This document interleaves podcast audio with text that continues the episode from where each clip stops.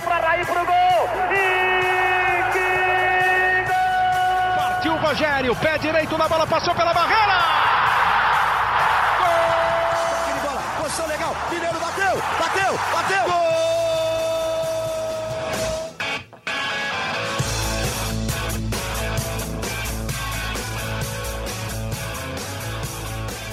Bom dia para quem é de bom dia, boa tarde para quem é de boa tarde, boa noite para quem é de boa noite. Se você está nos ouvindo de madrugada, boa sorte. Eu sou Eduardo Rodrigues, setorista do São Paulo no GE, e esse é o podcast GE São Paulo número 264.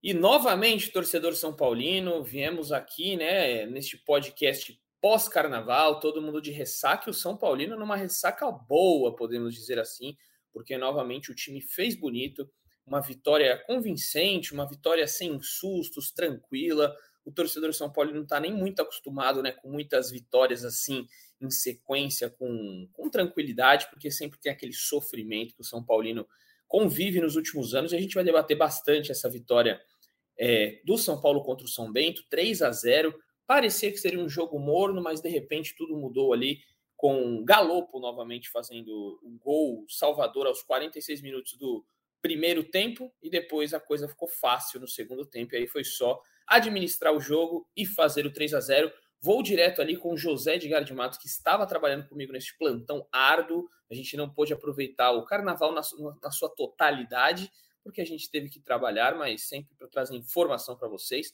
E acompanhamos o jogo. Zé, o que, que você viu de positivo, o que, que você viu de negativo ontem no jogo São Paulo 3, São Bento 0? Seja bem-vindo, meu amigo. Fala, Edu. Espero que tenha ido muito bem de carnaval. Você, assim como eu, esteve na labuta. Né? A folia ficou em segundo plano para nós, pois estivemos acompanhando São Paulo nesses dias e acompanhando essa vitória. Também um abração para o Caio, que está conosco, para o São Paulino e para São Paulina, que nos acompanha em mais um podcast. É, como eu, falei no programa Taon, né, que hoje eu participei lá da programação Sport TV para né, comentar um pouco do jogo de São Paulo, Acho que é um jogo que comprova que se há um mérito neste time do Rogério Ceni ou neste trabalho do Rogério Ceni de 2022 é o sistema ofensivo do São Paulo.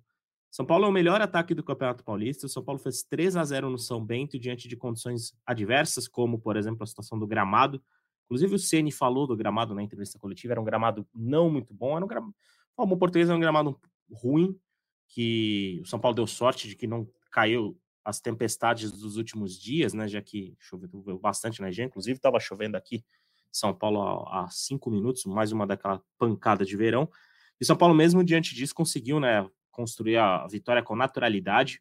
É, foi um primeiro tempo em que o, o, time começou bem os primeiros minutos, depois pecou um pouco pela falta de, de criatividade, até um lance que foi um dos. Foi, talvez tenha sido o lance mais bonito do jogo, mas acabou anulado né, pela arbitragem, que foi o gol do Caleri, com um baita passe do Rodrigo Nestor, um lançamento preciso, que o Caleri tinha feito, feito o gol dele, mas foi anulado pela arbitragem. São Paulo controlava o jogo, mas não conseguia ser incisivo né, diante do São Bento. Mas veio é, um lance. Veio esse lance do Rodrigo Nestor para clarear um pouco mais o jogo. E aos poucos o São Paulo foi se encontrando e na bola parada do Wellington Rato, que já tinha levado perigo em algumas ocasiões, saiu o primeiro gol, gol do Galopo. Aliás, mérito do Galopo, mais um lance que mostra a confiança, o, o bom posicionamento dele e, do, e virtudes importantes do meio atacante que fez o sétimo gol dele pelo São Paulo no Paulistão e nessa igualou o Roger Guedes na artilharia. No segundo tempo, São Paulo manteve o ritmo bom, São Paulo é, basicamente, durante o jogo inteiro, ficou na casa dos 65% a 70% de posse de bola, ou seja, não deixou o São Bento jogar. E aí a vitória né, foi transformada numa, numa, numa situação muito mais tranquila, com o gol do Pedrinho, né, muito mérito do Natan, que, que não desistiu da jogada ali, foi dividir a cabeçada e no fim deu uma assistência. E o gol do Caleri também, bola parada, mas dessa vez bem cobrada pelo Patrick Lanza. Patrick, que fez bom sul-americano sub-20, né? Foi campeão com a seleção sub-20 no Campeonato Sul-Americano, voltou, teve a oportunidade de dar assistência. Foi um jogo que o São Paulo teve controle, o São Paulo não foi brilhante, mas teve controle e construiu o resultado de, com naturalidade. Pontos, só alguns pontos para não encerrar meu raciocínio. É, eu acho que é um. O Rogério destacou também, mas mesmo durante a transmissão a gente comentava as laterais do São Paulo se mostraram dois pontos muito importantes no jogo de ontem. tanto o Natan quanto o Caio Paulista tiveram atuações seguras, o Natan muito bem defensivamente e também é, atacando espaço, avançando com força, inclusive a assistência dele veio num lance de força em que ele ganha disputa pelo alto e dá o passe de cabeça para o Pedrinho, e o Caio Paulista, principalmente no segundo tempo, fazendo muito boas jogadas individuais, é, conseguindo é, criar perigo e, e, dar o volume que o Rogério queria né, do, do Caio nessa contratação, ser um lateral ofensivo, um lateral que participa bastante do jogo. E, obviamente, não tem como encerrar meu comentário não, ser, não falando do Wellington Rato. Wellington Rato, aquela jogada dele, aquele cruzamento é, forte na primeira trave, o Alan Franco já está virando uma marca registrada desse time. E a bola parada com o Wellington Rato elevou o São Paulo de patamar nesse quesito. E a, a cada rodada eu acho que ele se credencia mesmo para ser o grande reforço do São Paulo, pelo menos nessa metade de temporada até o meio do ano. Já é um dos grandes destaques do Campeonato Paulista.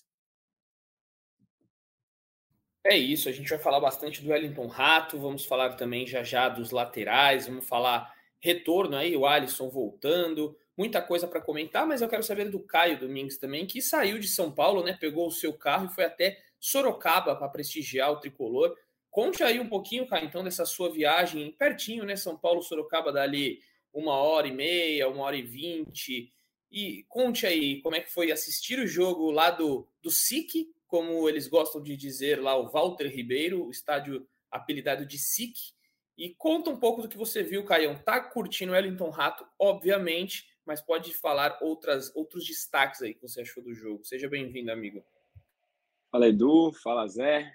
Um abraço a todo mundo que nos ouve aí. Eu estava em Itu, né? Então foi mais fácil ainda eu ir para Sorocaba, porque são cidades muito próximas para quem não é de São Paulo. Dá mais ou menos uma meia hora entre uma e outra. Uma experiência legal, cara. É um estádio aconchegante. Estava é, até bem conservado, diferente do gramado, como o Zé falou mas principalmente no setor superior, eu acho que venderam mais ingressos do que cabia, então tinha bastante criança, estava bem apertado ali, mas é isso, foi o que o Rogério falou na entrevista coletiva. Hoje o São Paulo é disparado o clube mais popular do estado, quem sabe do Brasil, e a gente não está falando populoso, né? A gente não está falando que é a maior torcida, a gente está falando que é popular mesmo. São torcedores de vários níveis sociais, são torcedores que têm acompanhado bastante o São Paulo dentro do Morumbi. Eu acho que o São Paulo hoje é um clube para todos e de todos. E isso a gente pôde ver mais uma vez lá em, em Sorocaba. É, sobre o jogo, o Zé fez um, um resumo muito bom, acho que é, é exatamente isso. Eu diria só um, um, ponto a mais, né? O, o jogo do São Paulo contra o São Bernardo, contra o São Bento, foi muito parecido com outros jogos do São Paulo, que o São Paulo acabou saindo vitorioso, que era um jogo em que o São Paulo tinha muita posse de bola e uma certa dificuldade de furar as barreiras. E isso aconteceu com o São Paulo em 2021, isso aconteceu com o São Paulo em 2020, diria que até com o São Paulo em 2019. O grande diferencial do São Paulo de 2023 são as bolas paradas, que são armas muito importantes para, por, exemplo, o campeão brasileiro. O Palmeiras cansa de fazer gol de bola parada. No clássico contra o Corinthians, o Rony, com 1,60m, fez gol. No outro clássico contra o Corinthians, o Rony fez dois de cabeça, se eu não me engano. Então é uma arma importante. É uma arma que pode tornar um time vencedor. E o São Paulo tem é, conseguido se aproveitar disso. E a gente tem dado bastante o mérito para o Wellington Rato, porque afinal de contas, quem está batendo é ele. Mas na coletiva do Rogério, é, pela primeira vez, ele deu traços dizendo que o Charles Rembrandt tem treinado esse, esse, é, é, é essa jogada né, antes dos treinos, que ele fica meia hora, 20 minutos todos os dias treinando a bola parada. Então, se um time que tem dificuldade na criação, se, tem, se é um time que tem dificuldades em romper essa barreira de um adversário muito retrancado, o São Paulo achou uma solução na bola parada. E depois que o São Paulo faz o gol, como foi no jogo contra a Portuguesa, como foi no jogo, é, esse último que foi Inter de Limeira, como foi no jogo contra o São Bento, quando o time é, adversário se abre, o São Paulo tem velocidade no contra-ataque, eu gostei muito da atuação dos dois laterais. Ontem o Natan um pouco mais defensivo do que ofensivo, mas o, o Caio Paulista, que para mim é uma surpresa, porque eu não gostei da contratação quando veio, jogou muita bola ofensivamente, driblou, é, criou jogadas. Então, assim, quando o time adversário se abre, o São Paulo começa a encaixar jogadas e começa a ser um time legal de ver. Ah, o adversário não é parâmetro. Pô, quem é parâmetro? Porque a gente tem que jogar contra esses caras no campeonato. Então o São Paulo engata uma sequência boa, engata três vitórias, fazendo bastante gol nessas três vitórias e começa a dar sinais de um time que se encaixou aí. Espero que, que mantenha assim, porque está sendo legal ver o São Paulo depois de muito tempo. É, até coloquei, fiz análise do jogo hoje, né? E eu vejo também esse entrosamento acontecendo, né? O Ceni fez aí o time dele, jogadores é, com as características que ele gosta, Caio Paulista, o David, que está lesionado, deve retornar em breve, o Wellington Rato, ele que pediu, é, o, o, zagueiro Alan Franco, é, o Beraldo, que ele deu confiança, é um time que está muito com a identidade, né? Muito com a cara do Ceni, talvez por isso que neste momento da temporada tá dando certo, tá dando liga. E claro, né? A gente fala, são esses adversários, São Paulo tá passando o carro como tem que passar. E depois a gente vai ver, obviamente, quando o calo começar a apertar um pouco mais, com desafios na semifinal e final, a gente sempre espera aí que seja Corinthians, Palmeiras, é, o Santos, se, se conseguir a classificação, agora está começando a dar uma, uma leve melhorada, aí a gente começa a ver nos clássicos como é que São Paulo vai se portar. Mas por enquanto também estou com uns amigos aí de que é um time muito bem entrosado e a, a, a, tal da bola parada, né? Até tuitei ontem, né? Qual foi o último batedor e, e a gente, muita gente falou Jorge Wagner, né? Que foi o último batedor de falta que criava tanta chance de gol. O Tomás Rosolino, nosso amigo aqui, que é do meu timão, é, ele respondeu, ele foi da Gazeta e hoje está no meu timão, e ele lembrou bem de um jogador que passou pelo São Paulo que dava muita assistência dessa forma, Jadson. Talvez ele tenha razão, o Jadson, pelo que ele tweetou aqui, ele me respondeu, é, deixa eu ver só, é, que foi em 2012, ele deu 19 assistências, e ele acredita que o Tomás ele tem muitas muitos dados que ele vai buscando de assistências, gols, cara, ele é um fenômeno de dados, assim. E ele Mas um disse... beijo pro Tomás, que deve estar nos acompanhando em Madrid neste momento. É, agora tá morando em Madrid, tá diferente. Mas ele diz: o Jadson em 2012 deu 19 assistências, diria que umas 10 de bola parada. Acho que foi o último especialista desse naipe. Então, legal aí o dado. Não lembrava realmente, mas acho que o Tomás tá certo. Talvez o último batedor. Teve o Hernanes, né? Mas nessa segunda passagem dele, ele não foi aquele Hernanes é, de passes ma magistrais, de cobranças de bola parada. Enfim, mas Wellington Rato, eu queria ouvir primeiro do Zé, que teve um papo muito legal com o Wellington Rato, né? Que saiu aí no GE, foi para o Esporte Espetacular. Queria que contasse um pouquinho dos bastidores aí, do que você está vendo de Wellington Rato nesse começo, Zé. Olha, é, vou, a, a, vou, até usar os bastidores né, desse papo com o Wellington Rato para mostrar um pouco disso.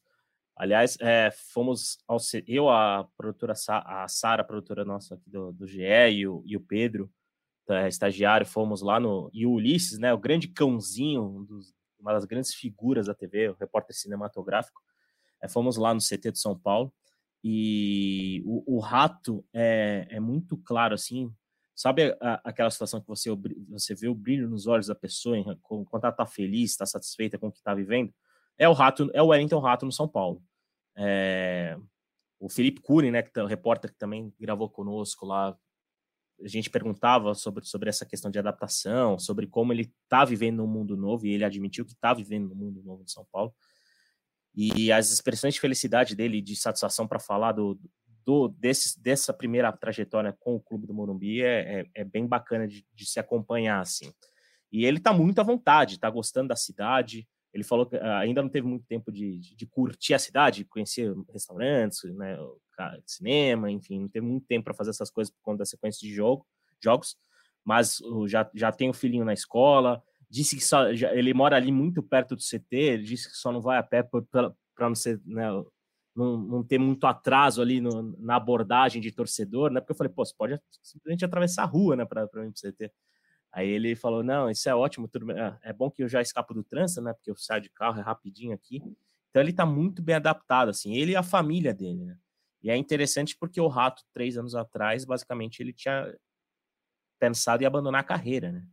O Rato estava com salários atrasados lá no Joinville, teve uma lesão na coxa e não conseguia pagar aluguel, né? Tava numa situação muito ruim lá em Santa Catarina, tanto que a mulher dele e o filho João Lucas, que inclusive foi personagem da matéria do Globo Esporte, do GE, é, na TV, sobre essa, esse início do Wellington Rato, voltaram, tiveram que voltar para o Rio de Janeiro e o Wellington Rato ficou morando no alojamento lá do Joinville, né? Porque a situação estava muito ruim.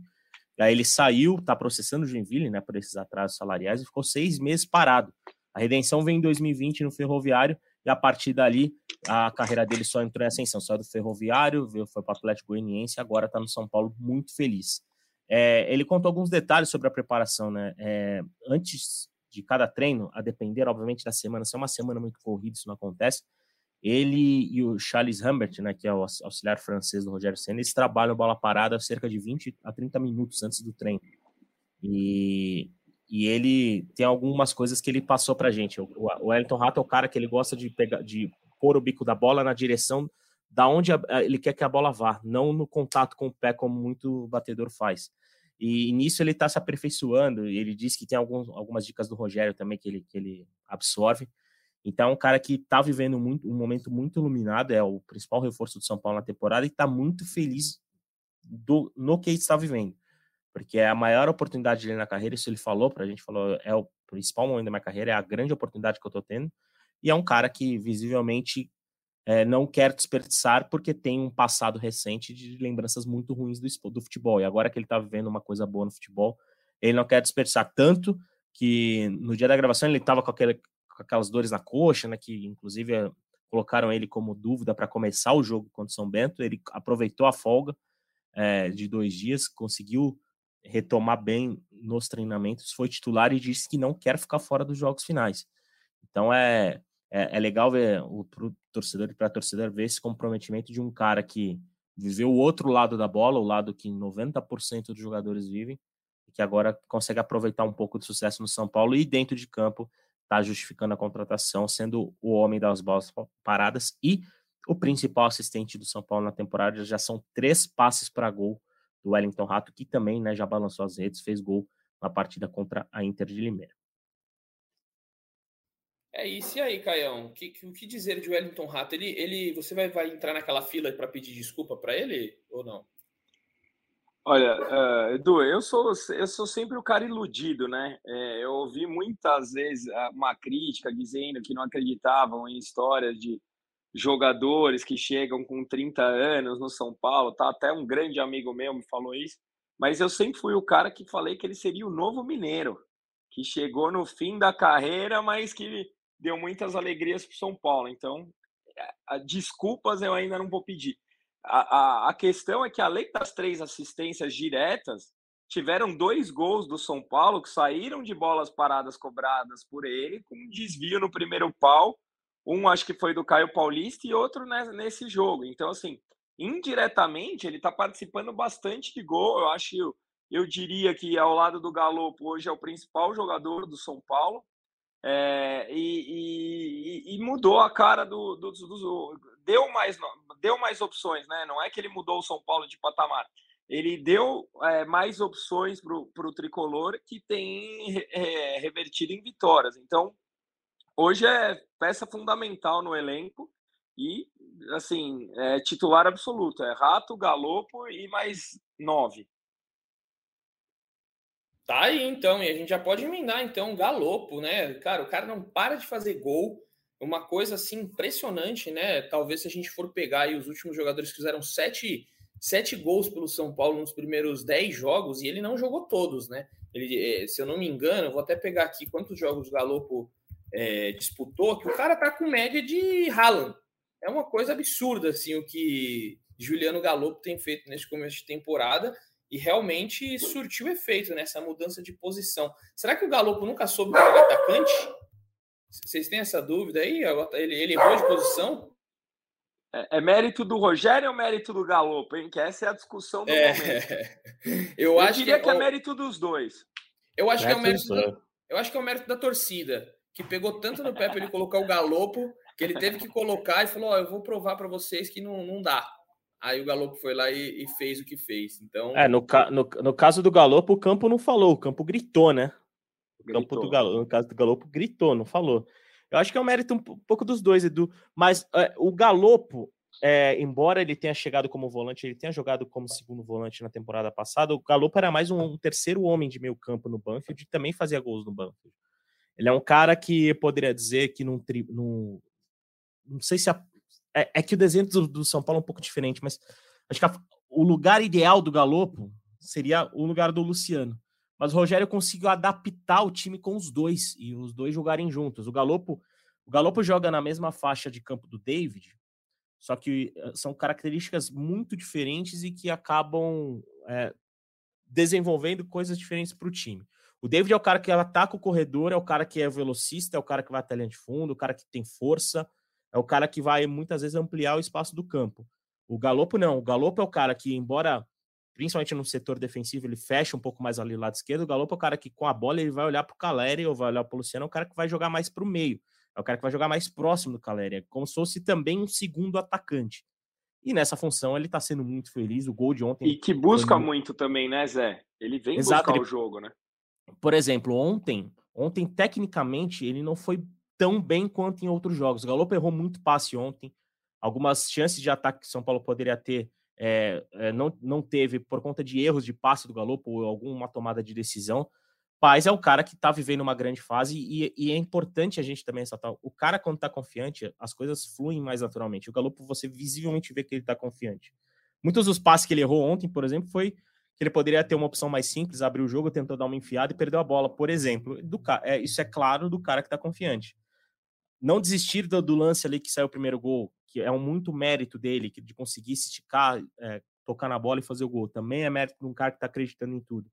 E ele, posicionado com um pouco mais de liberdade, é, tendo essa aproximação com o Caleri, que é um cara que a gente já vem falando que o entrosamento dos dois não é só dentro de campo, né? Que são dois caras que se gostam muito, são muito amigos fora do campo. Inclusive, o Caleri passou alguns dias, ou tem passado alguns dias de favor na casa do Galopo, né? Em matéria, a gente trouxe matéria sobre isso lá no GE. Então, é um cara que, que tá vivendo um momento de muita confiança, está jogando uma posição um pouco mais confortável e também é, acabou é, beneficiado graças a uma ação do Rogério Ceni que viu que o campo estava gritando e está conseguindo encaixar o time né, com o Galopo, com o Caleri, com o Luciano e com o Wellington Rato. Então é, é, tem um pouco de mérito dos dois, porque esse, esse encaixe do Rogério Senna só veio por conta do, do mérito do, do Galo, que fez o campo gritar por ele. E hoje é o artilheiro do Campeonato Paulista lá do Roger Guedes do Corinthians.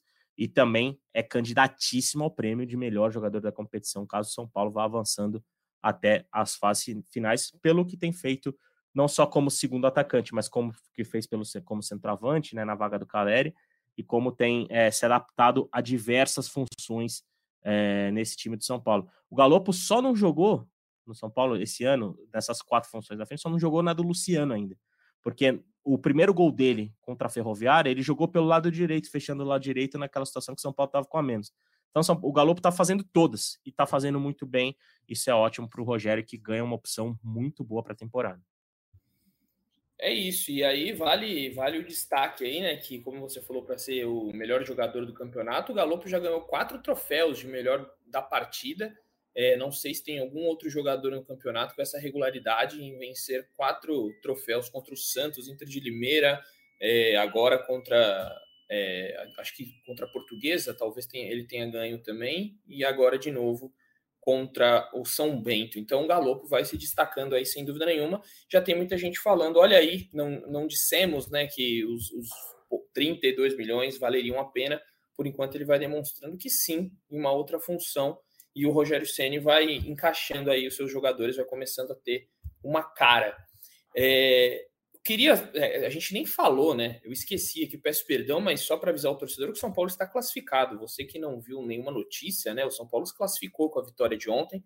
É, esqueci de abrir o programa falando isso, que é o mais importante. O São Paulo está classificado é, para as quartas de final com 20 pontos no grupo B.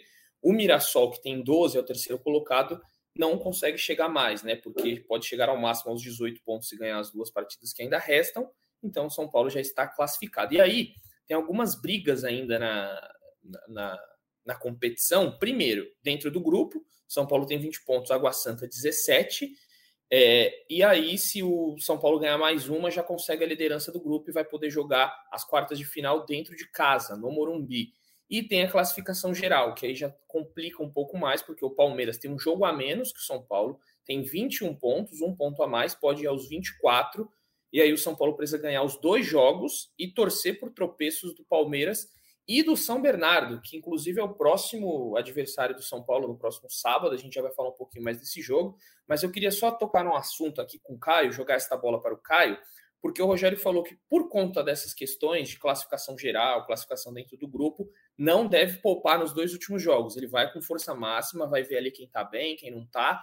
E quem tiver mais cansado, claro, ele vai dar uma poupada, mas ele pretende usar todo mundo. Você acha correto, Caião, nesse momento, usar todo mundo? Ou você é mais precavido, preferia que segurasse alguns nomes aí para as duas últimas rodadas? Eu acho correto, acho que são dois pontos muito importantes, né? Primeiro, São Paulo precisa se classificar na frente, porque decidir um clássico na semifinal em casa é, conta muito.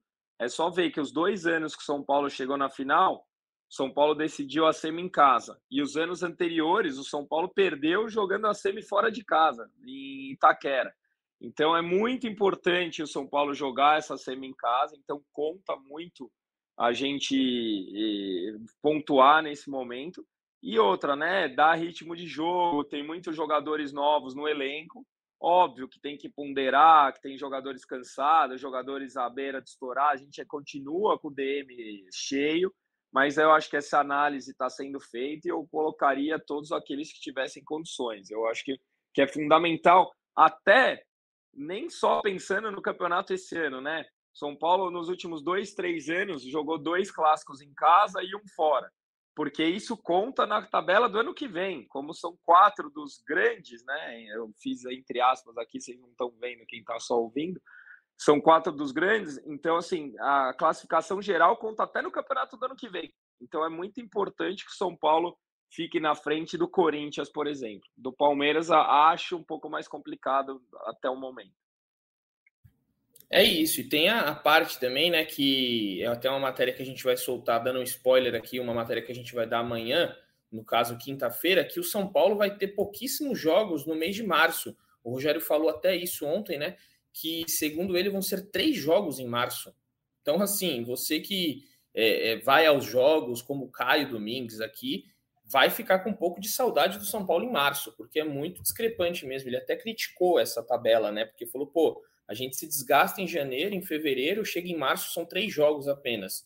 Então é aquela coisa também, né? O treinador adora reclamar. Se tivesse muito jogo, é reclamar, tem pouco jogo, reclama.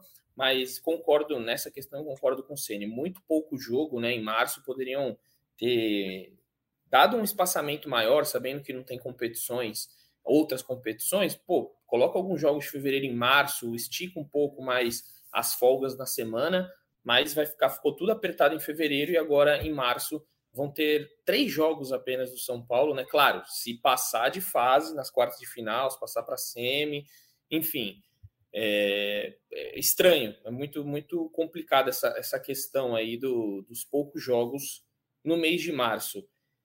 Zé, quer comentar algo sobre essa? Você tem a mesma opinião do Caio? Não poupe?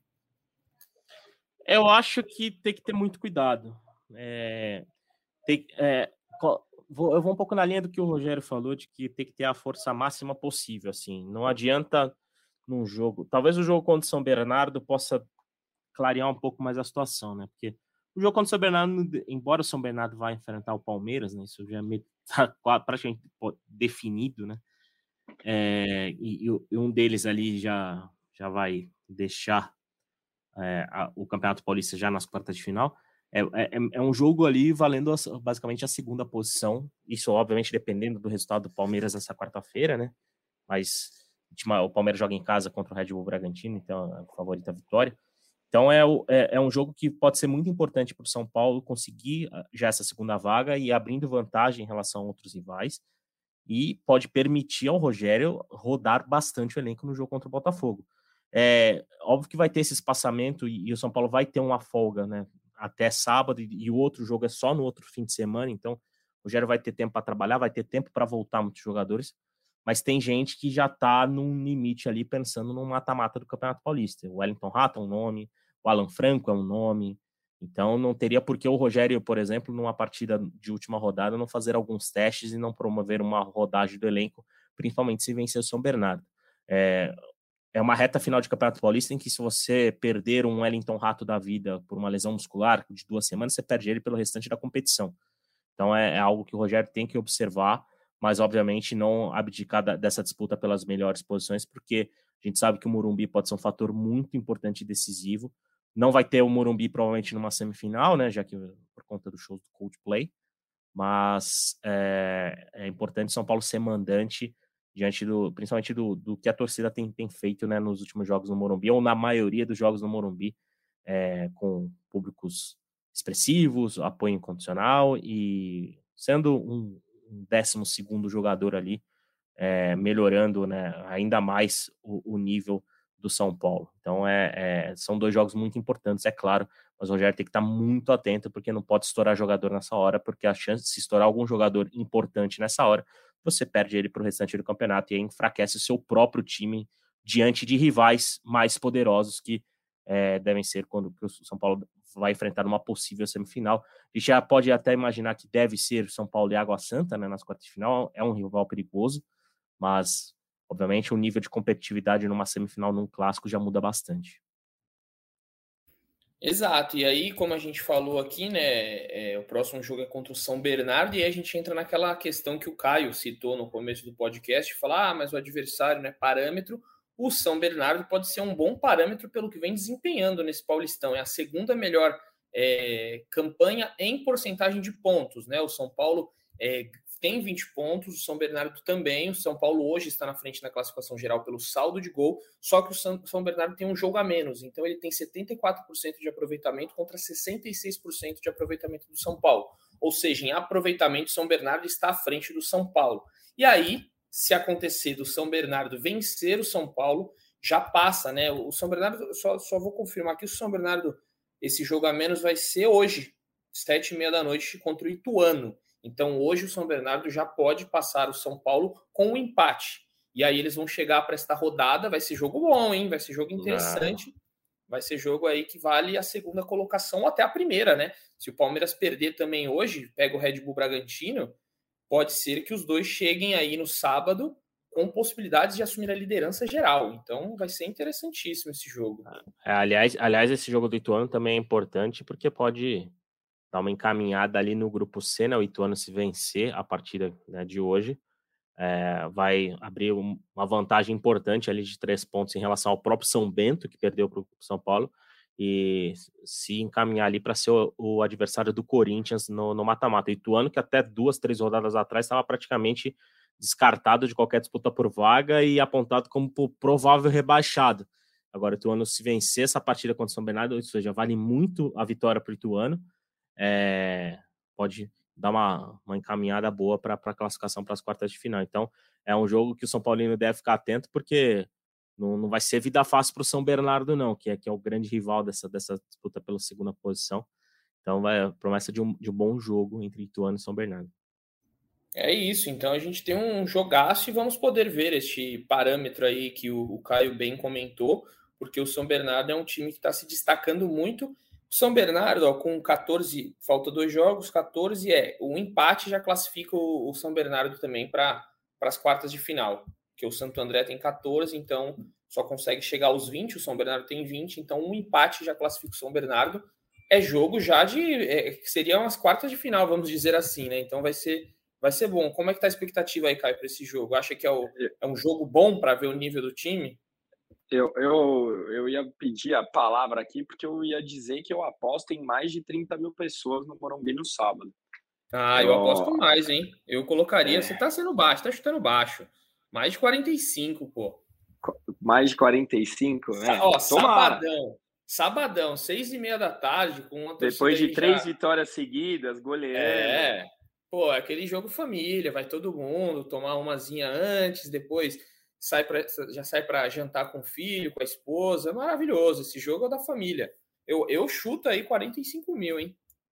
É, já deixo meu... É jogo para casa cheia e boas possibilidades para São Paulo. O Rogério tem falado isso em toda entrevista, que o São Paulo com casa cheia tem um tem um algo a mais aí. Então, acho que são boas possibilidades, um bom parâmetro. Acho que é aquele jogo que a gente precisa para chegar bem nas fases finais. E aí tem uma questão também sobre lesionados, né? Zé, como. É, vai, vai com o cachorro mesmo. Vai com o cachorro mesmo, quem sabe faz ao vivo, pô. Dog, dog, começou, acabou o carnaval, começou o ano com o dog também, cara. Não é só pra gente, não. Tá trabalhando. É isso. Vamos lá. É, o plantão médico de São Paulo. Né? Segundo o Rogério, nenhum dos lesionados deve retornar para a partida contra o São Bernardo. Lembrando que São Paulo hoje tem 12 atletas no DM, mas as notícias, o, o fim do túnel ali já está ficando um pouco mais próximo para alguns nomes, e acho que quem está mais próximo ali de um retorno é o Igor Vinícius, né? Titular da lateral direita. Aliás, é, Igor Vinícius voltando no momento em que a lateral direita de São Paulo está sendo bem servida no, no Campeonato Paulista, né? Porque o Orejuela fez bons jogos, o Natan fez um bom jogo ontem. Então, Igor Vinícius está voltando e, e, deve, deve ser o primeiro, né, a, a, figurar. Quem sabe na partida contra o Botafogo ele já possa estar à disposição do Rogério. Né? O, o São Paulo tem um plano de ter Diego Costa e Arboleda 100% para a fase final do Campeonato Paulista. Então, são dois caras que estão trabalhando. O Diego está até mais avançado, né? Já está trabalhando transição física. O Arboleda tem uma questão de, de, de tendinite no joelho que o São Paulo está observando muito de perto, né? Não quer que ele venha a ter uma outra grave lesão. Mas é, a, a, ideia do São Paulo e da comissão técnica é ter os dois zagueiros disponíveis ali para a fase de mata-mata do Campeonato Paulista, o que né, é, é, seria fundamental, porque teoricamente os dois fariam a, a, dupla de zaga titular do São Paulo. Mas hoje, talvez o Arboleda seja o único né, indiscutível. Diego Costa provavelmente precisaria brigar por uma vaga principalmente com o Alan Franco e até mesmo com o Beraldo, que tem feito um, um, uma fase de classificação do Paulista de alto nível. Ontem, por exemplo, fez outro bom jogo com a camisa do São Paulo. Então, é, esses três nomes aí são, são, são os que estão mais vistos aí para retornar. E, e, não temos grandes atualizações. Né? São Paulo folgou nesta quarta-feira, São Paulo volta a trabalhar nesta quinta pela manhã. Então a gente só vai ter uma noção mais clara do que pode acontecer a partir do trabalho dessa quinta, mas quem está mais próximo de voltar é o Igor Vinícius, que está em transição. Aliás, o Caio Matheus, né, atacante, também está em transição, mas o Caio é um caso muito mais delicado, já que ele né, passou por uma cirurgia lá em junho, julho do ano passado, está afastado desde então, uma cirurgia complicada de joelho, então São Paulo tem muito mais cautela e deve usar o Caio mais ali no início do Campeonato Brasileiro, prepará-lo para o início do Campeonato Brasileiro. Mas enquanto isso, o Rogério vai ter que rodar com essas peças nessas provavelmente nessas duas últimas rodadas, para ter né, um time mais reforçado e mais inteiro para as quartas de final, provavelmente contra o Água Santa. Mas amanhã, né, traremos no GE mais atualizações diante, né, depois do, das informações que iremos colher sobre o treinamento de São Paulo desta quinta-feira. Por enquanto, está todo mundo descansando, o que também é importante né, nesse processo de recuperação. Tanto que o Wellington Rato estava com problemas na coxa, estava sentindo dores, descansou dois dias, voltou a treinar, jogou ontem, foi titular é, e teve boa participação contra o São Bento. É isso, e a gente vai ficar de olho aí numa promessa, né, Zé? Acho que, não sei se o Caio viu, já viu a promessa que o Ferrarese fez, ô Caião? Você faria igual? Cara, cara é um monstro no Twitch. Na, na Twitch ele tá arrebentando. É, é. só dar é. Ferrarese. Você fez uma proposta igual aí, Caio, ou você tá mais tranquilo? Cara, eu ainda não fiz, mas eu sou capaz de fazer, hein? Vamos deixar acontecer. Vai, a galera vai, vai juntos pelo, juntos com o Ferrarese, né? A galera vai é. fazer. Inclusive a Paulista já foi, né? Muitas, é, já foi cenário de muitas festas do São Paulo. Da última vez, né, que teve o título era pandemia e todo mundo se juntou na frente do Morumbi, teve invasão ali no portão principal, foi uma loucura aquele dia. Os jogadores saíram com a taça ali no meio da, da, da praça, enfim, foi, um, foi uma coisa louca. Mas calma, Ferrarese, ainda falta muita bola para rolar, ainda tem quartas de final, semifinal, dois jogos de uma possível final, tem muita coisa para acontecer ainda, enfim. E, e, eu quero saber do Zé, o Zé que não deu, né? O Zé não deu a opinião dele sobre essa aposta aí acha que ele tá muito empolgado, Zé? Ferrari está louquinho. Ah, tá empolgado, tá empolgado, mas prefiro não fazer muitos comentários sobre essa aposta. aliás, não... a, Aliás, o, o, o Ferrarese não tá, ele não tá indo muito bem nas apostas, né? Porque a última aposta que ele fez era que o Galo e o Caleri iam fazer gols no clássico contra o Santos. Os dois fizeram, ele perdeu o cabelo, né? Você tem, alguma, você tem alguma coisa contra quem perde cabelo? Só para a gente deixar claro aqui nesse podcast, porque o meu tá cada vez pior. Ó, você, não. torcedor, não tá vendo. Não, você tá perdendo cabelo de forma involuntária. O, o, o Ferrarese quis perder o cabelo dele, essa é a questão. Se ele, você ele, tem ele... algo contra os calvos, diga agora. Não, inclusive é, sou partidário do, do BBB César Black ali, que é, que é um calvo que só queria ter uma peruca, né? Fica pedindo no programa. Mas não, não tenho nada contra os carros, pelo contrário. Mas Ferrarese não está, eh, diríamos que ele está fazendo apostas que eu acho que ele quer perder, né? Talvez ele quis mudar o visual, apostando que, o, que é aquela famosa zica reversa, né?